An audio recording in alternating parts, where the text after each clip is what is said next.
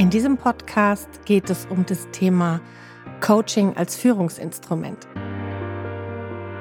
Hallo und herzlich willkommen zu Make Work a Better Place, dem Podcast für junge Führungskräfte, die ihren Arbeitsplatz für sich und ihre Mitarbeiterinnen und Mitarbeiter zu einem Ort gestalten wollen, an dem Spitzenleistungen möglich sind, weil man sich im Vertrauen mit Wertschätzung und Respekt begegnet.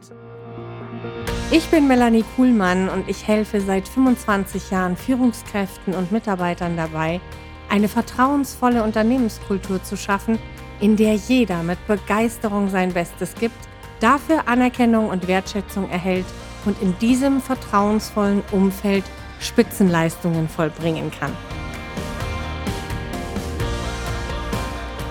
Und um gleich eins vorwegzunehmen, es ist ein Irrglaube, dass du als Führungskraft für deinen Mitarbeiter ein neutraler Coach sein könntest. Denn du bist immer Teil des Systems und natürlich hast du immer ein hohes Interesse daran, dass dein Mitarbeiter ganz bestimmte Leistungen erbringt. Insofern kannst du nicht ganz so den Freiraum gewähren, den ein Coach gewähren könnte, der nicht Teil des Systems ist und auch nicht persönlich davon betroffen ist, wie dein Mitarbeiter seine Aufgaben erledigt oder auch welche Entscheidungen er trifft oder auch wie seine Performance ist. Aber du kannst die Methoden des Coaching im Sinne eines Supportive Leadership einsetzen. Warum Supportive Leadership? Also unterstützende Führung. Ich möchte hier Goethe zitieren, der mich sehr beeindruckt hat mit seinem Zitat, wir brauchen jemanden, der uns dazu bringt, das zu tun, wozu wir fähig sind. Ich finde, es gibt kaum eine schönere Definition für Coaching, denn genau das ist es, was wir als Coaches oder auch als Führungskräfte, als Teamleiter mit diesen Methoden erreichen können. Denn es geht um Unterstützen, Befähigen und Ermutigen. Ein Coach im engeren Sinn ist dabei immer mit seinem Coachee auf Augenhöhe. Er ist neutral und er lässt sich komplett auf den Coachee, seine Denkweise, seine Sicht auf die Welt ein und bringt ihn mit seinen Ressourcen in Kontakt. Was sind diese Ressourcen? Das sind Erfahrungen, Talente und Kompetenzen, an die dein Mitarbeiter möglicherweise gerade nicht drankommt, die ihm möglicherweise gerade gar nicht bewusst sind, wo er sich erst dran erinnern kann, wenn du ihn darauf aufmerksam machst.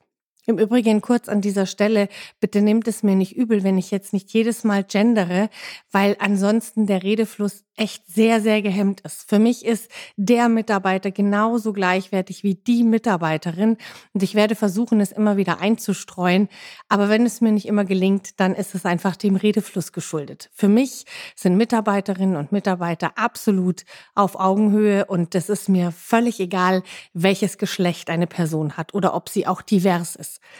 Also diese Ressourcen, um die es da geht, sind Erfahrungen und Talente, die dein Mitarbeiter oder deine Mitarbeiterin hat, Kompetenzen, die deine Mitarbeiterin oder dein Mitarbeiter hat und die im Moment gerade nicht greifbar sind, weil man sich gar nicht mehr dran erinnert. Das können auch Menschen sein, die deinem Mitarbeiter schon mal in irgendeiner Form geholfen haben oder die Kompetenzen haben, die jetzt gerade gebraucht werden. Das könnten auch Kolleginnen und Kollegen sein, mit denen sich dein Mitarbeiter austauschen könnte. Das können auch Weiterbildungen sein, Bücher oder Kurse. Die, Idee dahinter, hinterm Coaching ist also zum einen diese Blockade zu lösen, das kann ich nicht. Und zum zweiten aber auch gleich mit der Ressource zu kommen und zu sagen, hm, wer könnte dich denn dabei unterstützen?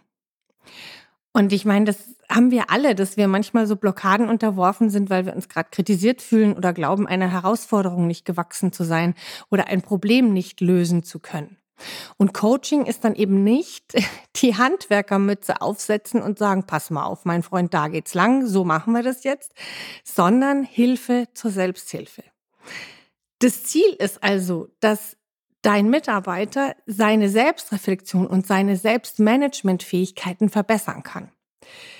Es ist also so, dass es am besten ist, wenn du deinen Mitarbeiter so förderst und durch geschicktes Fragen, und da werde ich gleich drauf kommen, so motivierst und ermutigst, dass er aus eigener Kraft seine Herausforderungen lösen kann. Das heißt also, letztendlich zielt ein Coaching-Gespräch darauf ab, dass du deinen Mitarbeiter ermutigst, stärkst und größer machst. So, und jetzt kommen wir zum schwierigen Teil. Denn Ich sehe das immer wieder auch in meinen Coaching-Ausbildungen, wenn ich agile Coaches ausbilde. Coaching an sich ist überhaupt keine Raketenwissenschaft. Aber Coaching setzt eine ganz wichtige innere Haltung voraus und die bedeutet, ich interessiere mich wirklich für mein Gegenüber. Ich lasse mich nicht ablenken. Ich gehe komplett auf die Welt, auf die Denkweise, auf die innere Landkarte nennt man das auch ein, die mein Gegenüber hat, die mein Mitarbeiter jetzt in dem Fall hat. Und diese innere Landkarte, das ist eben das Geflecht aus Glaubenssätzen, aus Gewohnheiten, aus Erfahrungen.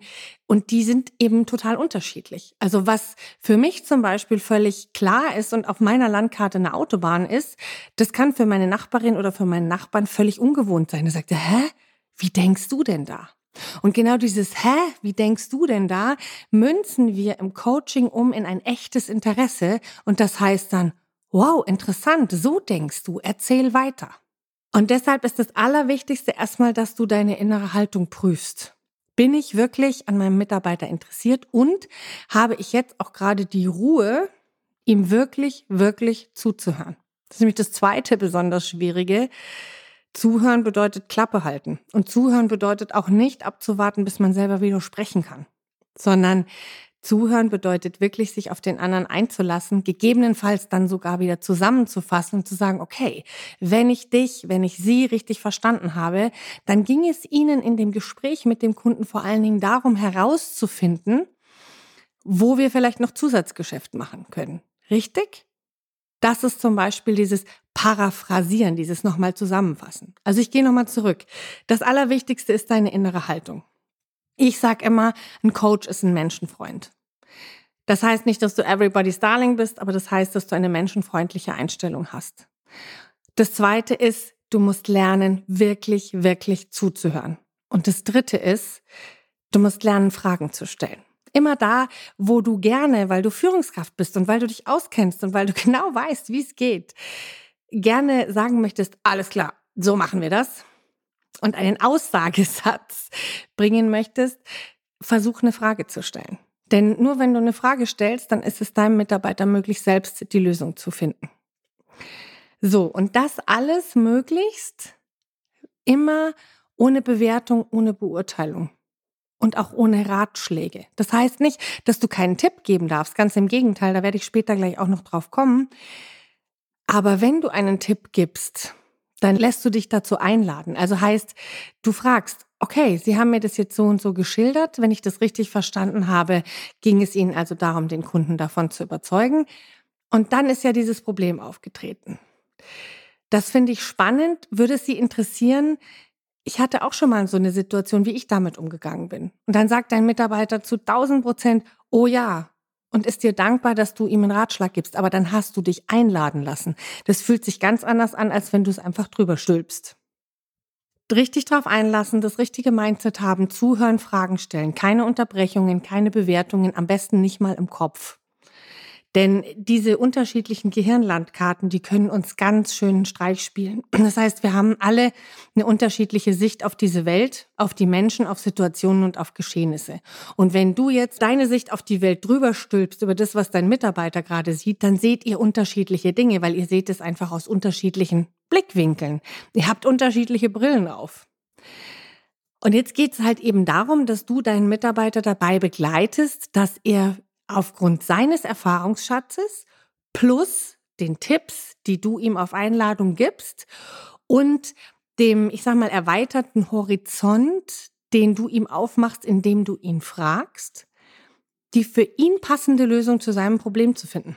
Also du begleitest den Mitarbeiter dabei, dass er seinen eigenen Erfahrungsschatz nimmt, den ergänzt um das, was er von dir lernt, den ergänzt um das, was er selber schon mal gelernt hat, aber leider gerade nicht mehr erinnerte, weil er einfach ein weil er blockiert war und kann dann dein Problem lösen.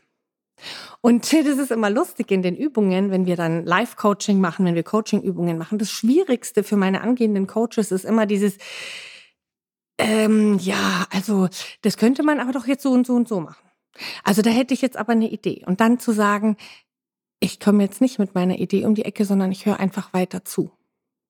Denn wenn du das Problem aus deiner Sicht löst, natürlich bist du dann schneller, dann ist so ein Gespräch möglicherweise in fünf Minuten erledigt. Und viele Dinge sind ja auch so, dass du ganz schlicht und ergreifend weißt, wie sie gehen, weil du sie selber schon erlebt hast. Aber da dein Mitarbeiter sich dann nicht selber erarbeitet hat, ist der Lerneffekt und das Commitment viel geringer. Das bedeutet, du sparst dir zwar Zeit, aber der tatsächliche Effekt, auch Motivationseffekt für deinen Mitarbeiter ist deutlich geringer. Heißt also, Tipps und Ratschläge nur dann, wenn du dir vorher die Erlaubnis, die Einladung abgeholt hast. Das kann dann so klingen. Interessant, was Sie da sagen. Ich habe mal eine ganz ähnliche Erfahrung gemacht. Möchten Sie, dass ich die mit Ihnen teile? Oder dieses Problem hatte ich auch schon mal. Ich kann gut verstehen, dass Sie sich da unsicher fühlen. Wollen Sie wissen, was mir damals geholfen hat? Also lass deinen Lösungskoffer zu, lass deine Handwerkermütze ebenfalls auf der Seite und begleite deinen Mitarbeiter bei seinem ganz eigenen Prozess der Lösungsfindung. Aufmerksam, wertschätzend, nachfragend und ermutigend. Und diese Methode kannst du nicht nur im One-on-One -on -One anwenden, sondern die kannst du auch anwenden, wenn du mit deinem gesamten Team zusammen bist versetz dich mal oder geh mal in die Beobachterrolle und schau ganz genau, wie ist denn die Dynamik in deinem Team. Das kannst du übrigens auch online, wenn alle ihre Kamera anhaben. Das nur mal am Rande. Darauf würde ich beispielsweise in Teammeetings auch immer bestehen, dass alle die Kamera anhaben, weil man sich einfach viel besser austauschen kann.